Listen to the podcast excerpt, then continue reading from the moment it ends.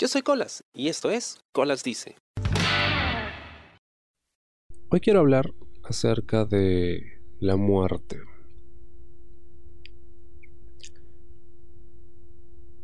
No es algo con lo que tenga demasiada experiencia, ¿no? pero a partir de esta etapa de mi vida ya es más común enterarme de que familiares han muerto, generalmente los mayores. Ya se me han ido todos mis abuelos, excepto una. Em, ya casi todos mis tíos abuelos ya están muertos. Me queda una nada más también. Que ahí está. Con todo lo que le ha pasado, ahí está. Tíos, tíos, varios tíos ya también tienen sus buenos años, entonces ya en cualquier momento, quién sabe, ¿no? Pero...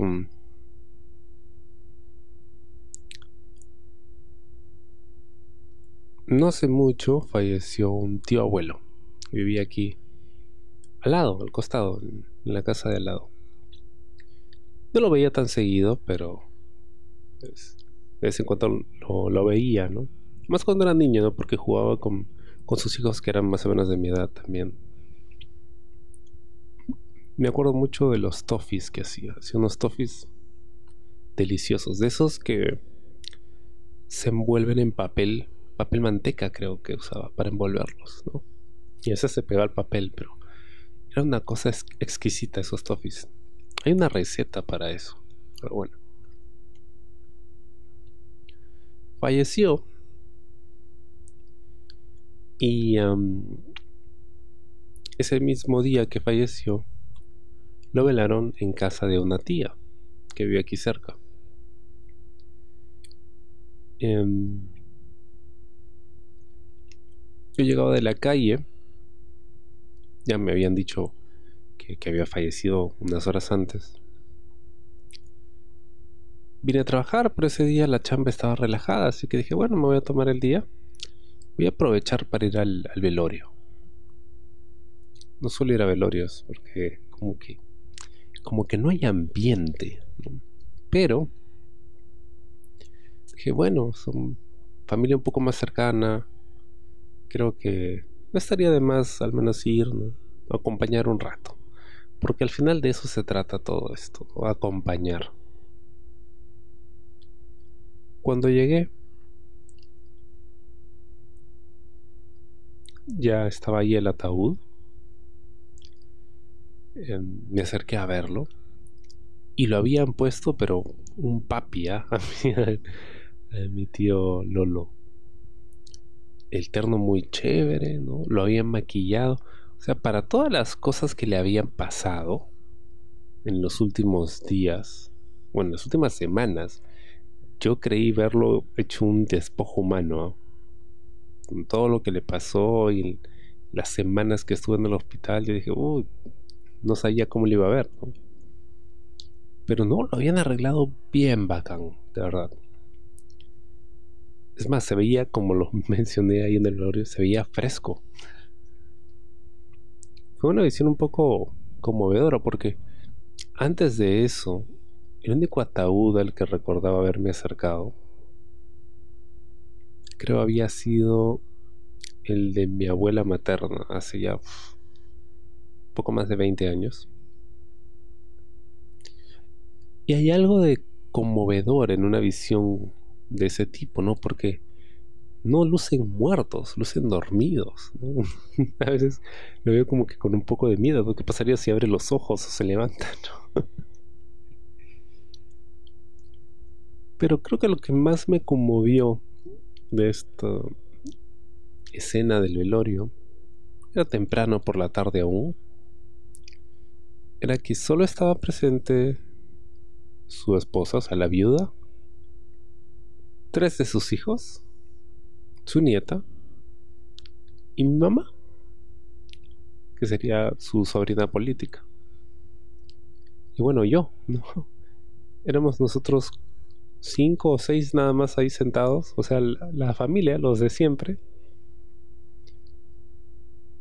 Y nos pusimos a conversar de, de todo en general, ¿no? De, lo caro que es morirse ahora.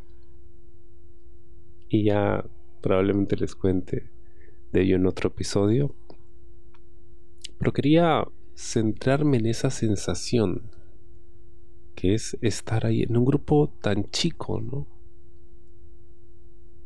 Algo que se sentía tan, tan humilde, tan modesto. Y no me refiero a que no fuese un velorio lujoso, no en un velatorio, con capilla ardiente y, arreglos florales, de todo. No, no, no. Yo me refería a lo, a lo íntimo que era, ¿no? A un momento hasta cierto punto sobrecogedor donde nadie en sí estaba hablando de oh, lo bueno que era. No, no, no, estábamos hablando en general, o sea, como si fuese algo cotidiano, ¿no? Que como había estado en los últimos días y cuando recibieron la llamada, ¿no? Y, eso, en general, ¿no? Hablando de, de, de, las cosas que uno ve en las noticias, no sé, lo que, lo que surgiera. Lo que surgiera, pero ya estábamos todos, ¿no? velando al muerto.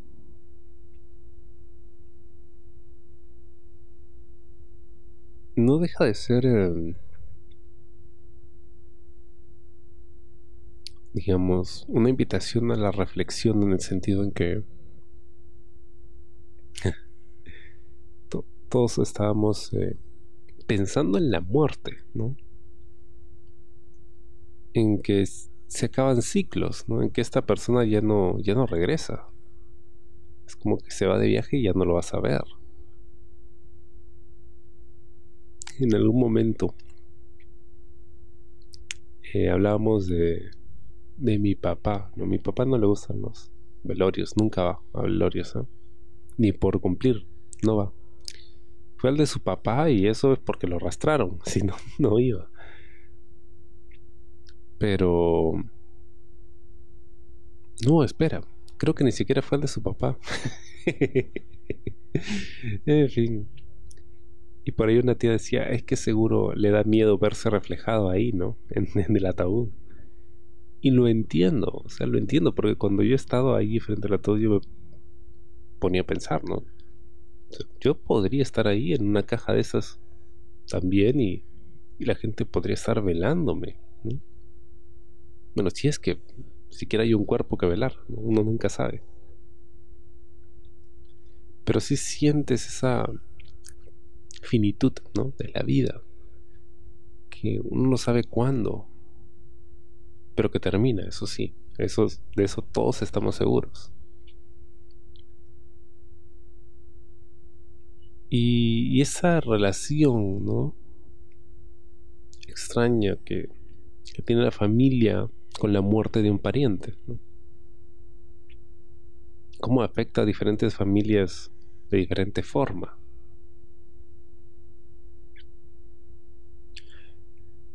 Cuando llegan los de la funeraria ya a llevarse el, cajón para el entierro, pues eh, hay un momento en el que ya la gente empieza a salir para subirse al bus, a la movilidad.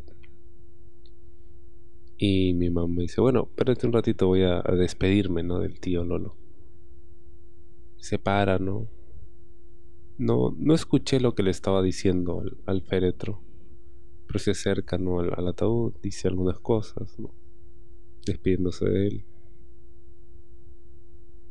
Luego pasa su hija, mi tía, que me cuidaba de niño, me acuerdo. Era bastante joven, ¿no? Y, a veces nos cuidaba y nos contaba unos cuentos buenísimos mientras almorzábamos. Em, y su despedida fue en silencio. Yo también pensaba acercarme un momento a la ataúd, pero preferí darle su espacio, ¿no? Porque ella es la hija, ¿no? Entonces Probablemente quería un momento aún más íntimo, así me salí, ¿no? A esperar. Y luego había que sacar el cajón. Y no éramos muchos. Y no, en ese momento no habían cargadores, así que preguntaron quiénes podían ayudar a sacarlo. y me ofrecía sacar el, el cajón, ¿no?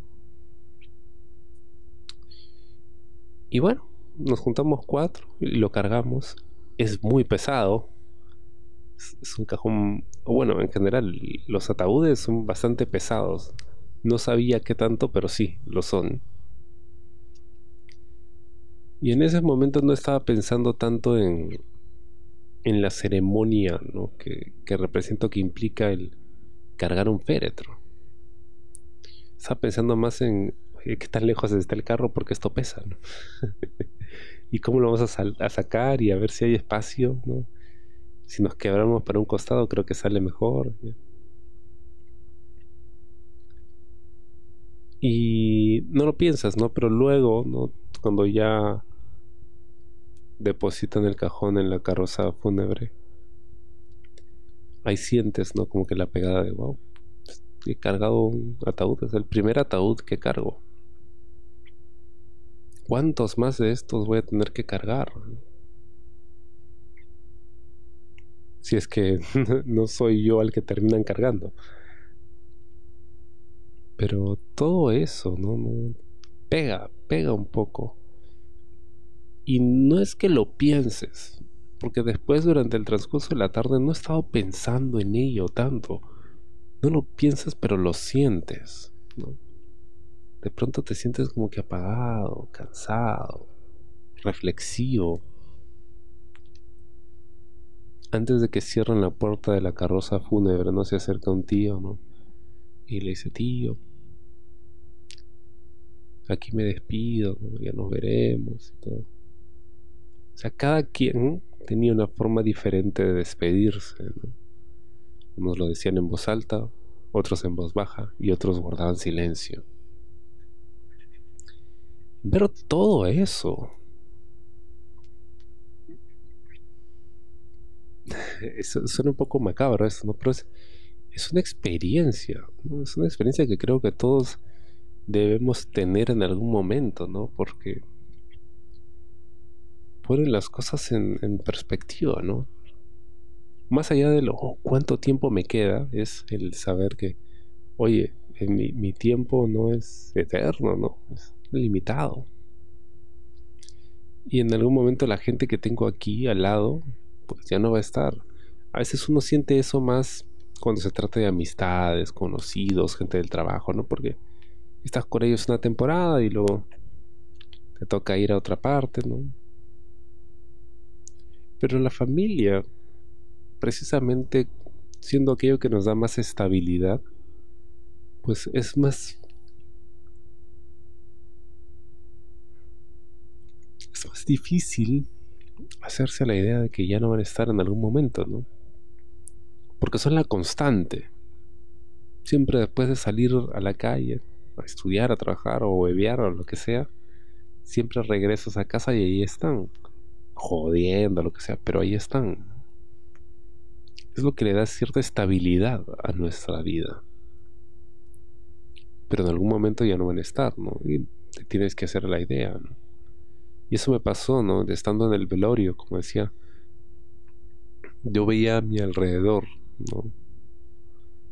Y notaba que todos mis parientes, todos ya están viejos, o sea, salvo quizá eh, algunos tíos, un par de tíos, una sobrina, la mayoría ya están, o sea, en base 6 para, no, no, y hasta más, ¿ah? hasta más mi mamá no tanto.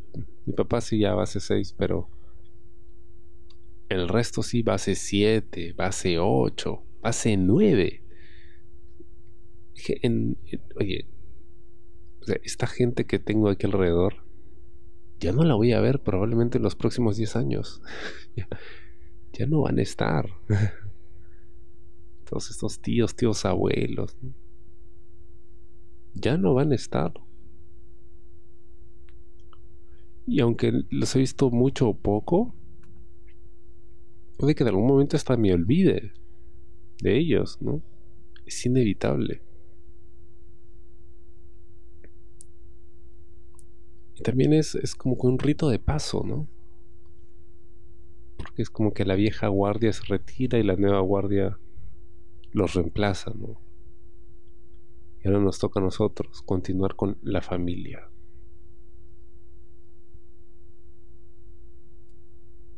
Incluso si la relación no era muy cercana, ¿no? Sientes esa especie de, digamos, paso de la antorcha. Sientes, ok, luego me va a tocar a mí hacerme cargo de todo esto, ¿no? Conforme se vayan yendo, se vayan despidiendo. Y como dije al inicio, probablemente me toque cargar cajones más seguido con los años.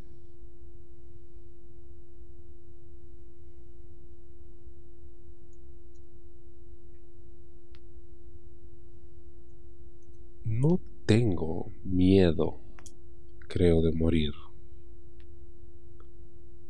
No quiero que pase, en este momento al menos. Pero entiendo que es parte de...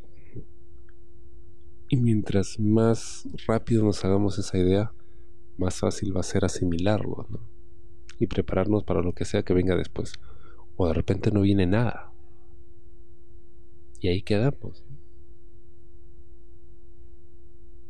Y lo que nos mueve es la idea de que si no vamos, hay gente que nos va a extrañar. Claro, no vamos a estar ahí para verlo, ¿no? Pero es esa idea del... Mm, espero que vaya gente en mi velorio. Es, lo que nos da cierto confort. Espero te haya gustado el programa de esta semana y conmigo hasta la próxima. Yo soy Colas y esto fue Colas Dice. Chao. ¿Te gustó el programa? Sí. Suscríbete y comparte.